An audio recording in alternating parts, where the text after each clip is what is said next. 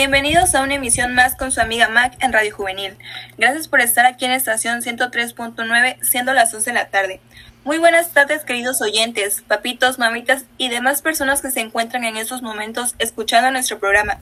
En esta tarde queremos compartir con todos ustedes un tema que está cobrando relevancia en nuestro medio, el cual es la nueva modalidad estudiantil que estamos pasando, las famosas clases en línea. Y para esto nos acompaña una invitada especial, la cual cursa tercer semestre de pedagogía. Una vez más, le damos la bienvenida a nuestros oyentes y asimismo le doy una cordial bienvenida a nuestra invitada Carla. Bienvenida a ser parte de esta entrevista informativa.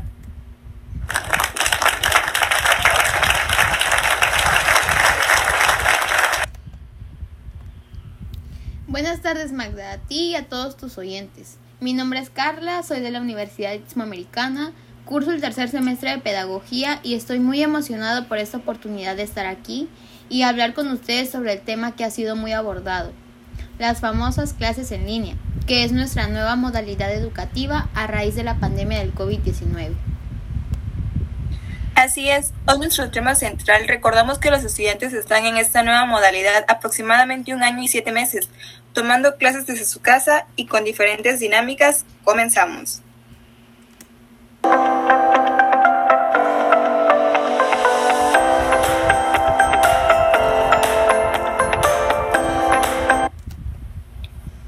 A continuación, les hablaré del tema de interés de este maravilloso jueves 7 de octubre del 2021, siendo las 2.05 de la tarde, el cual es la nueva modalidad de las clases pese al COVID-19. Muchos de los estudiantes cuentan con las nuevas tecnologías como celulares, laptops, y es gracias a estos que se pueden realizar las famosas clases virtuales. Dime, Carla, ¿qué piensas de las clases en línea? La verdad es que me parece similar a una clase tradicional, pero en este caso pues es impartida a través de internet, mediante una videoconferencia, con una pizarra virtual, lo cual lo hace que sea más accesible al tomarlas desde casa. ¿Podrías hacernos mención sobre algunos beneficios que estas conllevan? Claro, eh, yo considero que el hecho de que las clases sean en línea hace que tanto como docentes y como alumnos se tenga una mejor flexibilidad, un mayor control del tiempo de estudio, ahorro económico considerando los gastos como pues el transporte, el alimento y asimismo gastos en materiales, ya que pues eh, la gran mayoría realiza los trabajos digitales, por lo cual se ocupan menos libretas y se realizan menos trabajos didácticos, en los cuales pues se tenga que invertir un poco más de dinero. Tienes mucha razón, Carla. Ahora dime, ¿crees que hay desventajas de esta misma? Por supuesto que sí. Uno de los más escuchados pues es la falta de equipo, ya que hay personas que pues no cuentan con un dispositivo que le permita tomar sus clases y asimismo pasa con el internet. Y si cuentas con internet, hay veces que se presentan los problemas técnicos y en ocasiones también las veces de lluvias. Otras de las desventajas pues es el aislamiento social, los problemas de horario, los problemas de la vista, la responsabilidad de un estudio individual, entre otras más. Qué bueno que tomas el punto de aislamiento social. Me gustaría saber qué tanto crees que esto influye, pero esto me lo dirás después de un breve corte.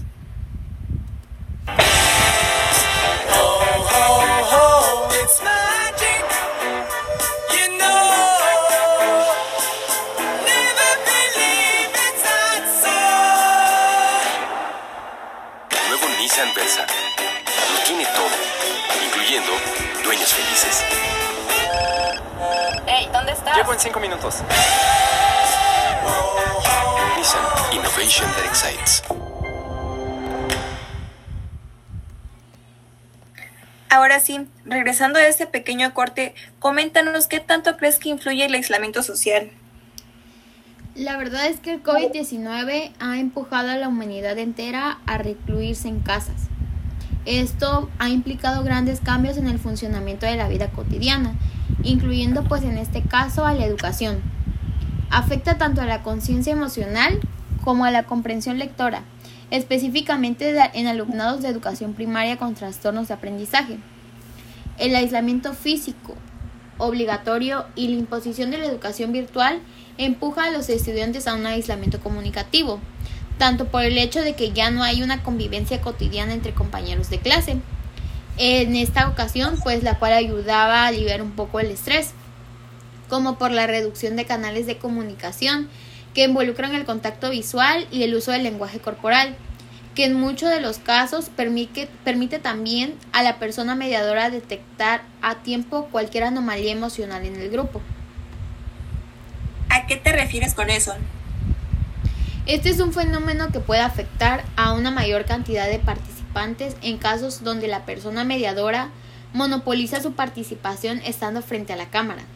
Gran parte de la problemática planteada pues provoca que muchos estudiantes debido a las condiciones del espacio físico en las que reciben la clase o por el miedo de que o de por el miedo que les produce exponerse en cámara frente a decenas de personas acaben convirtiéndose en un icono gris al fondo de la lista de estudiantes solamente conectados a la clase y que su proceso de aprendizaje se reduzca a analizar material multimedia y a rellenar carpetas con archivos para así cumplir con las asignaciones de su curso en la plataforma virtual.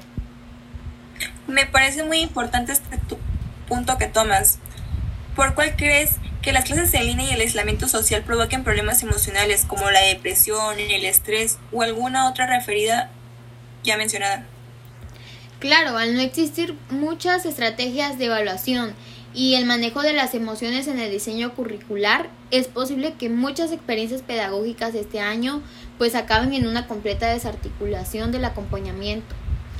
Así también el conjunto que implica una, una clase grupal y que se desencadenen altas cargas de estrés y frustración entre las personas participantes, las cuales pues se ven obligadas a reprimir y posteriormente también a trasladar estas emociones a lo interno de su núcleo familiar o ya con suerte entre las amistades con las que mantiene una mayor frecuencia de comunicación. Pero sabes, también cabe aclarar que este fenómeno no solo le ocurre a los estudiantes ni pretende echar culpas al equipo docente. Wow, Carla, concuerdo mucho contigo. Queridos oyentes, regresamos en breve con más de sus amigas en Radio Juvenil.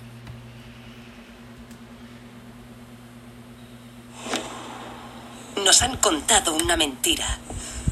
Nos han dicho que trabajar duro es suficiente. Pero nosotras tenemos algo más poderoso, la creatividad. Impulsa nuevos movimientos, desafía lo establecido, reinventa la rutina.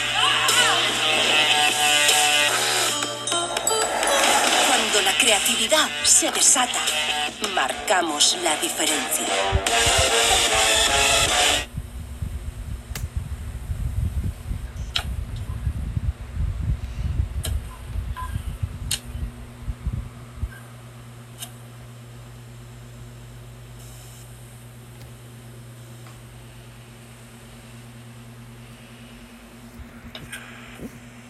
Regresado con nuestra querida invitada Carla, aquí a su programa favorito Radio Juvenil, siendo las 2 con 18 pm.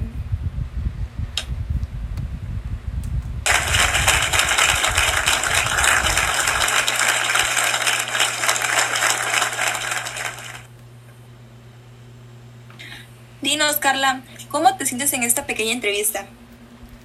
La verdad es que me siento muy bien, estoy muy cómoda estando aquí con todos ustedes y muy agradecida por este espacio que me están brindando.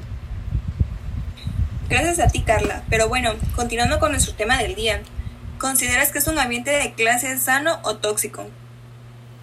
Mira, aquí es importante tomar en cuenta que existe una sobrecarga de trabajo, pero no solamente para los estudiantes, sino que es de ambas partes. Por ende, la causa de este malestar puede deberse más a un problema sistemático ubicado en la operalización de la transmisión virtual de los conocimientos y así también la evaluación de sus procesos que en las características de las plataformas utilizadas o el ambiente de la clase. Más bien creo que podríamos decir que incluso este ambiente de clase es resultado de la relación emocional que el estudiante tenga o no con la dinámica implicada y sus contenidos y el modo en que la persona facilitadora pueda acceder a esta información y utilizarla para mejorar aspectos como la motivación, la participación o el mismo desempeño académico de cada estudiante.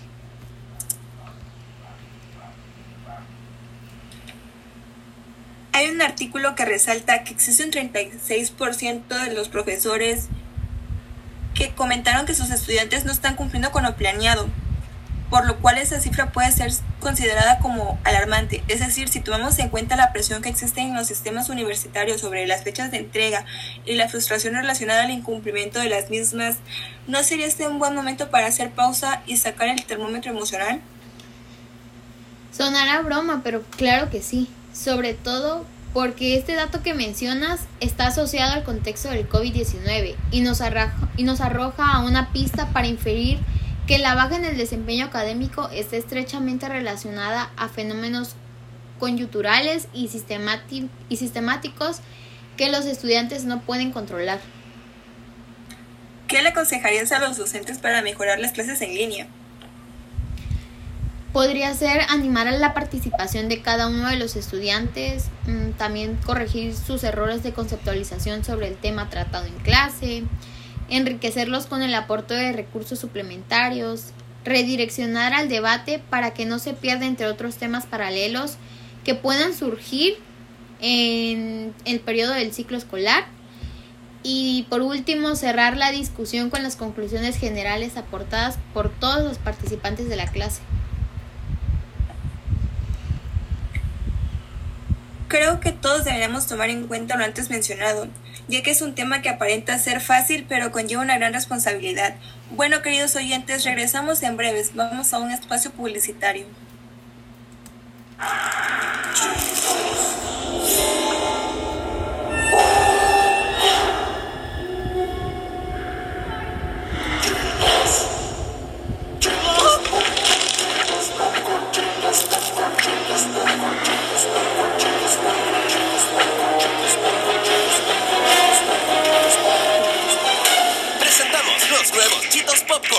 Chocolate, porque un poco de chocolate mejora cualquier escena. Nuevos Chitos Popcorn, un sabor de película. Regresamos siendo las dos y media de la tarde. Carla, dinos, ¿sientes que la comunicación es fluida entre estudiantes y los profesores? La verdad es que la actividad docente educativa constituye un acto comunicativo. Por este motivo, cada sujeto debe ser consciente de la función que le corresponde desempeñar ya sea como emisor o como receptor, pero siempre se debe establecer una retroalimentación en la que los profesores y los estudiantes alternen sus roles, estimar los criterios y sin ignorar el papel de conductor que el profesor pues debe cumplir. Se valora una comunicación que tenga como base la tolerancia y el respeto, y creo que eso es muy importante, porque así se constituye a su vez el nexo entre la diferencia de aspectos de orden cultural y social de cada uno de los estudiantes, que trae consigo la variedad de caracteres, criterios y normas conductuales, un reflejo del entorno donde han crecido y se han desarrollado. Asimismo, creo que resulta necesario que el estudiante reciba del profesor un tratamiento adecuado, lo cual pues le permitirá acrecentar su participación y asimismo su creatividad. Se producirán también cambios internos y conductuales a corto, mediano y largo plazo, ya que es un proceso continuo y sistemático, el cual implica de igual forma lo cognitivo, lo afectivo y lo conductual. Háblanos acerca del aprendizaje a distancia hasta ahora. Claro, los usos de tecnologías en línea aportan una serie de facilidades que pues no están disponibles para el estudiante en los ambientes tradicionales de la educación así como las interacciones, las posibilidades de acceso a los cursos desde cualquier lugar y el tiempo, la capacidad de retorno de comentarios y de discusión que ayudan a la construcción del aprendizaje por el propio alumno. Creo que todas estas facilidades deben aprovecharse también para la evaluación en línea, cuyo diseño y desarrollo deben ser coherentes con todos los aspectos señalados anteriormente para la enseñanza y el aprendizaje. Sin embargo, frecuentemente en la evaluación en línea se observa una tendencia hacia formas tradicionales de la evaluación, como lo son los exámenes vigilados y las tareas escritas, así como pocas oportunidades para la variedad en las evaluaciones y limitando el desarrollo de habilidades genéricas tales como las habilidades comunicacionales, las capacidades tecnológicas para la lectura y la escritura, la solución de problemas, los trabajos en equipo y entre otras más similares. También frecuentemente en la educación tradicional, así como en la educación en línea, se ha dado poca atención a la evaluación al diseñar una instrucción. lo cual pues evidencia, por ejemplo, en la falta de coherencia entre los niveles de aprendizaje. Eh, y pues esto siendo expresados en los objetivos y en las tareas de aprendizaje propuestas y pues las realizadas. Se encuentra así que se espera que los alumnos alcancen habilidades de pensamiento de alto nivel, pero luego en la evaluación solo se enfoca con niveles inferiores. ¿Cómo se puede ayudar a la institución para que la educación a distancia se pueda considerar como un éxito? Yo creo que se debe de tratar de encontrar una idea nueva en cada sesión de clase, en cada asignación, en cada lectura, pues ya que al final cada estudiante es responsable de lo que aprende en el curso. Cada vez que se publique un comentario o alguna respuesta en un foro de discusión, que se lea un texto, que se trabaje en una asignación específica, sabemos que se interactúan con otros estudiantes. Así, pues debería obtener alguna nueva idea o pensamiento sobre el tema. Creo que la organización es la clave para todo éxito en la educación a distancia. En lo personal, yo recomiendo mantener una carpeta física. Se debe trabajar de forma proactiva en las asignaciones. También creo que los profesores generalmente saben cuando una asignación fue realizada al último minuto. Esto se debe evitar. Se debe comenzar temprano con las asignaciones y trabajar con ellas día a día. El profesor no puede calificar tus asignaciones si no las envías. La mayoría de los profesores imponen una penalización por las tareas atrasadas, tales como un porcentaje de total original o incluso la no aceptación de la asignación si ésta ha excedido un cierto periodo de tiempo. ¿Cómo sería un día típico de clases virtuales? Bueno, en lo personal se inicia sesión en una página especial en el sitio web de la institución educativa. Con nuestro nombre de usuario y contraseña se ingresa a una plataforma que contiene todas las asignaturas registradas y las herramientas que se necesitarán para asistir a la clase virtual. Yo ingreso a clase. En ocasiones se puede escuchar o leer el material educativo. Normalmente el contenido de las clases está en formato de presentación digital eh, ya sea PowerPoint o algún otro, o también así en documentos guardados en formato virtual como PDF, Word o otros. Si es una sesión en vivo, el profesor dicta la clase, el audio se escucha mientras revisas la materia, completa tus tareas, ya que algunas de las tareas de la clase son para completar durante el desarrollo de esta misma, mientras que otras son antes de que termine el periodo académico. Las plataformas que alojan la clase suelen tener una sección destinada a las tareas. Por último, creo que es muy importante hacer comentarios y realizar la retroalimentación, ya que casi todas las clases virtuales incorporan en su diseño una sección para hacer comentarios y discutir la materia con el resto de sus compañeros y con el tutor. ¿La escuela cómo maneja los problemas de conducta? Mira, la verdad es que creo que es necesario tener claro que una conducta problemática debe distinguirse de un síntoma asociado con un trastorno de conducta. El diagnóstico debe ser oportuno, se deben considerar los diversos factores que intervienen, al igual creo que es necesario involucrar a un profesional especializado pues en este ámbito. Al pensar en un alumno que se levanta constantemente de su lugar, molesta a sus compañeros, interrumpe la clase, hace reír a los demás. Traemos a la memoria algunas estrategias clásicas que la mayoría de los, del que los docentes eh, han intentado, tales como el castigo, el aislamiento, y pues en este caso, siendo las clases virtuales, el más ocurrido es el sacarlos de la reunión. Para ti, Carla, puedes seguir un horario de estudio en la casa, es decir, puedes pasar varias horas al día haciendo tareas sin distraerte con juego, o la televisión? Sí, debemos establecer un horario regular para estudiar y hacer los deberes que se nos presenten en casa. Algunos niños trabajan mejor por la tarde, otros después de merendar, después de un periodo corto de juego, mientras que pues otros prefieren esperar después de la cena. Debemos de tratar de reducir al mínimo las distracciones en esto se engloba lo que es la televisión, la música alta y las llamadas de teléfono, que son las más escuchadas. ¿Tú consideras que la casa es un lugar tranquilo y ordenado que ayude a concentrarse en los deberes escolares diarios? ¿O por qué debemos destacar la importancia de un lugar de estudio ordenado? Mira, la verdad es que un lugar de estudio ordenado logra que no perdamos tiempo en buscar lo que son los libros, papeles, apuntes, entre otros más. De esta forma creo que el estudio resulta mucho más proactivo porque aprovechamos mejor el tiempo. El orden hace que no nos distraigamos y que nos realice, y que no realicemos parones a cada rato y así pues transcurrir con más fluidez y es más afectivo haciendo que fijemos y entendamos mejor los conceptos e ideas en nuestra mente. Para ti, ¿cómo debe ser un lugar de estudio ordenado?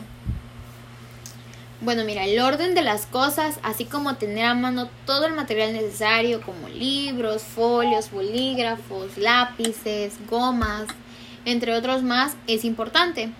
Pero también un lugar de estudio ordenado no depende solo de eso. El estudio se debe de llevar a cabo en una estancia silenciosa, tranquila, iluminada y de ser posible que obtenga luz natural del exterior. Debe ser un lugar libre de distracciones, como lo es la televisión, el radio, los ruidos, etc. También es recomendable estudiar en un escritorio espacioso, en donde podamos llevar a cabo la tarea de forma cómoda y organizada. La silla debe resultarnos confortable, que nos permita mantener la espalda recta para así evitar malas posturas y molestias físicas que desvíen nuestra concentración. Otro aspecto importante también es la temperatura de nuestro lugar de estudio, ya que esta no debe de ser ni muy baja ni tampoco demasiado elevada. El notar frío o calor mientras estudiamos nos hará sentir molesto y hará que nos desconcentremos. ¿Cómo consideras que se desarrolla la comunicación con el tutor virtual de cada asignatura? Mira, creo que los docentes deberán ingresar diariamente a la plataforma virtual. Claro, excluyendo lo que son los días sábados, los domingos y los días festivos. Así que de tal manera puedan llevar un seguimiento de todo lo que acontece al interior de la misma.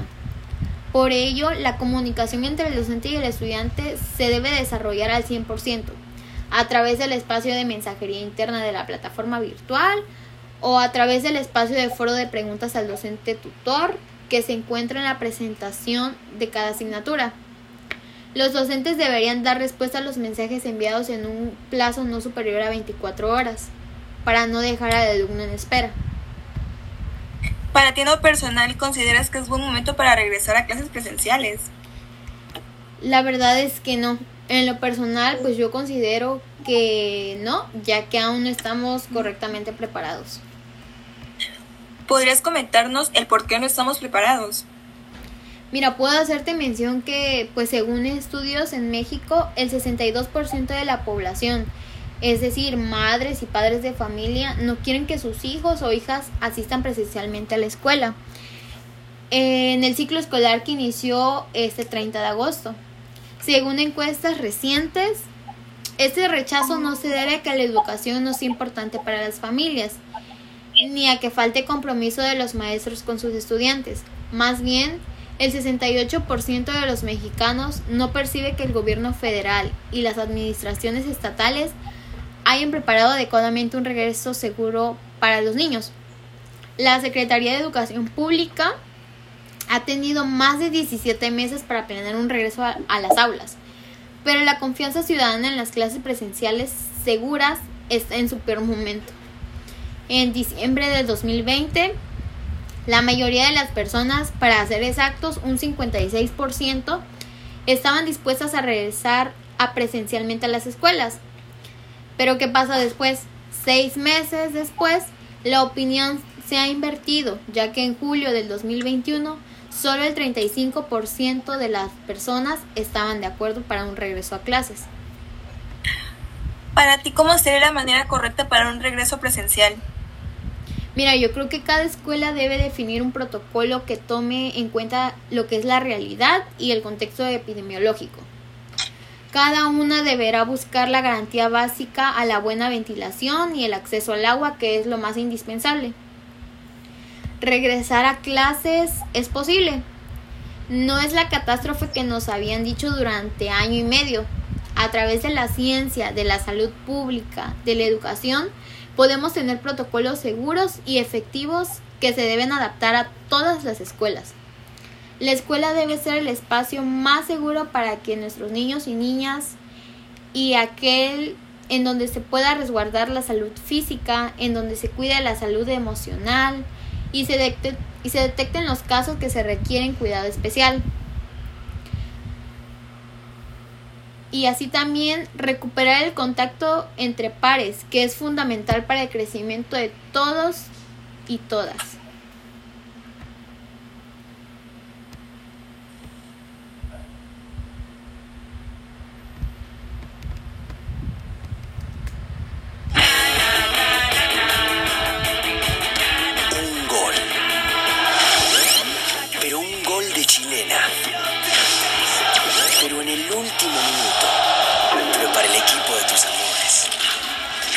Coca-Cola, pero llena de escarcha, más fría que el frío, pero puro sentimiento. Coca-Cola Frozen. Lo inmejorable puede ser mejor. Regresamos y estamos aquí para despedirnos y a su vez despedir a nuestra invitada. Entonces, Carla, ¿podrías mencionarnos cuál es tu conclusión? Claro podemos concluir que la educación en línea es como todo, tiene sus ventajas y asimismo tiene sus desventajas. Como sociedad debemos, estar debemos adaptarnos a esta nueva modalidad. Debemos estar conscientes que pues es un proceso que sin duda alguna nos está dejando una gran lección. Bueno, Carla, es así como concluimos este espacio. El público y yo estamos agradecidos de que nos hayas regalado un poco de tu tiempo y hayas aceptado esta entrevista. Es un placer para mí haber estado aquí con ustedes. Espero volver pronto. Les mando un fuerte abrazo a todos tus oyentes y muchas gracias por recibirme aquí. Queridos oyentes, agradecemos que nos hayan acompañado en una transmisión más con su amiga Mac de Radio Juvenil en estación 103.9. Los esperamos el día de mañana en una emisión más. Que tengan una bonita tarde y buen provecho.